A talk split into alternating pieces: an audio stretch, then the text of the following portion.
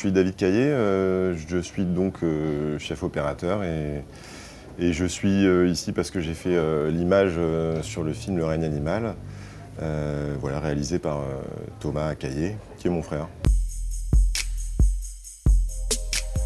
Le fait qu'on soit proche fait que moi j'ai eu par exemple accès assez vite euh, aux premières versions du scénario. On a partagé des choses très tôt. Quoi. Je pense que c'est surtout ça la différence par rapport à, d'autres projets que j'ai pu faire. Euh, du coup, on, a discuté euh, très en amont du projet, durant les dernières, toutes les, un peu toutes les versions du scénario, et puis on a pu faire aussi des repérages assez tôt, avant la mise en production, en s'immergeant un peu dans des décors, euh, parce que Thomas avait euh, dans l'idée de tourner en région Nouvelle-Aquitaine euh, dès le départ, donc, donc voilà. Concrètement, ça se fait par des essais, ça se fait par une réflexion sur à quoi pourrait ressembler cette image qui va faire appel à des technologies multiples, donc à un mixage de technologies, donc que ce soit du, du make-up réel, euh, donc des prothèses qu'on va filmer sur le, corps des acteurs, et euh, aussi euh, faire appel à des, à des VFX, donc à une image générée par ordinateur qui vient compléter ce make-up. Tout ça fait que la réflexion, il y a quelque chose. J'ai l'impression qu'il y a eu quelque chose d'assez naturel parce que nous, dès le départ, on- on s'est aperçu que les références qu'on avait euh, allaient plutôt vers le, euh, un aspect d'image. euh, 35 mm, un aspect d'image pellicule, et, euh, en ayant cette réflexion sur les- le mixage technologique euh, du film, euh, on s'est aperçu aussi que, que ce- cette image pellicule allait sans doute aider à- euh, de par la texture de l'image, de par le grain, euh, de par la douceur euh, qu'on retrouve dans le 35 sur les peaux notamment. on s'est dit que ça allait d'une part aider le, maquillage et aussi aider aussi les VFX. Donc ça, allait nous aider d'une manière globale à, à aller vers une image qui ait une dimension réaliste, en tout cas pour ce, pour ce projet. Quoi. On a fait des, essais euh, en 35 mm euh, euh, et en numérique avec l'Alexa Mini LF et la Venice. On a regardé tout ça au laboratoire avec l'étalonneur du film Yov Moore. Et, moi, j'avais une petite préférence pour, pour l'Alexa parce que c'est une caméra que je, que j'utilise beaucoup. Euh, et voilà, on s'est aperçu euh, à l'étalonnage euh, que- qu'on allait arriver à, retrouver cette texture d'image 35 avec la- l'Alexa Mini LF. Et les optiques, c'est un, un petit peu la même démarche. On, on avait. Au départ, on n'a pas voulu euh, restreindre le champ des, possibles, donc on a testé, euh, on a testé pas mal d'optiques chez Panavision, notamment des, optiques anamorphiques parce que le, film était en 2.39. Euh, enfin, le film était réfléchi en 2.39 plutôt dès le départ.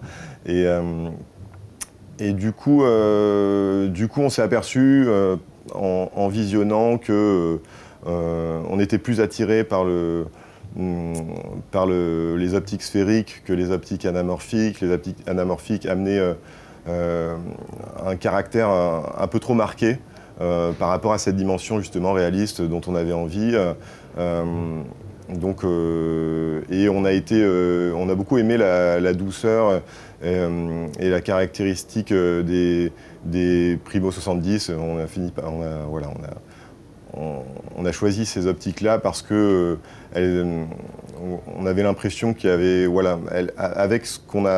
la texture qu'on a amenée euh, aussi à l'étalonnage, il y avait un, beau mix euh, qui se faisait euh, sur les, sur les peaux où on gardait une, définition tout en étant, euh, en restant assez doux. Alors ça, euh, c'est venu euh, assez naturellement euh, dès le départ avec les storyboards. Euh, Thomas avait commencé à, travailler avec, euh, euh, Sylvain Després, le storyboarder, et Sylvain a commencé à, faire des dessins en format scope.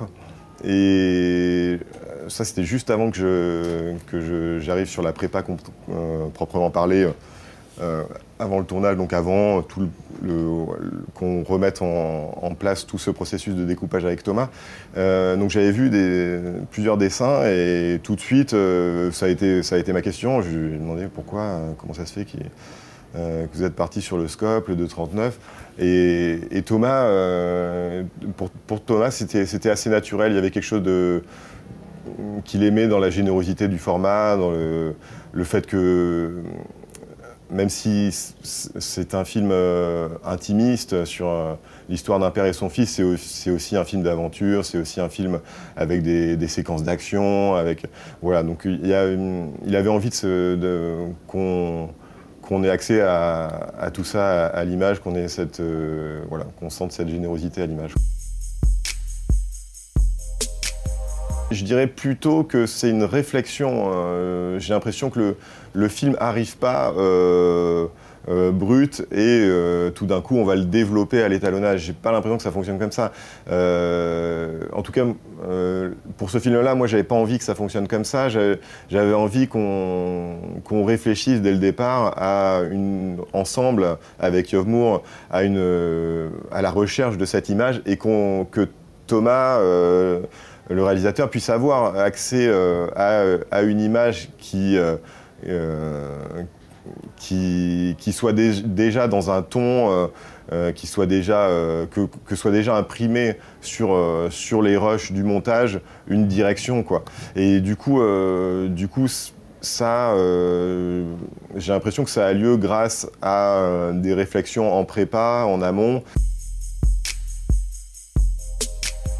Le chef électro Antoine Roux, euh, euh, on a, beaucoup discuté de, toutes ces configurations, que ce soit les nuits et les jours aussi, parce que euh, jour on avait des on avait des contraintes de séquence d'aube qui, qui, étaient assez découpées, et donc il fallait contrôler le soleil, donc ça impliquait de tendre des toiles. Donc ça, on, a, discuté avec le chef électro, avec le chef machiniste aussi, euh, Erwan Becklin, euh, et euh, comment on pouvait suspendre des cadres au-dessus des comédiens, une, grande structure de toiles suspendues dans des arbres, accrochées avec un tree-light pour, euh, pour pouvoir couper le soleil sur les fonds, des choses comme ça. Quoi. Ce qui était particulièrement complexe à l'image, en tout cas, euh, c'était euh, qu'on avait beaucoup de nuits, notamment des, courses, courses poursuites de nuit en forêt. Donc, tout ça, ça, impliquait des repérages, ça impliquait de, de, réfléchir à des configurations de lumière où on, doit éclairer euh, une, grande portion de, là c'était une, forêt et un champ de maïs. Et donc euh, de se poser des questions avec le, chef électro de voir euh, qu'est-ce qui était possible et qu'est-ce qu'on pouvait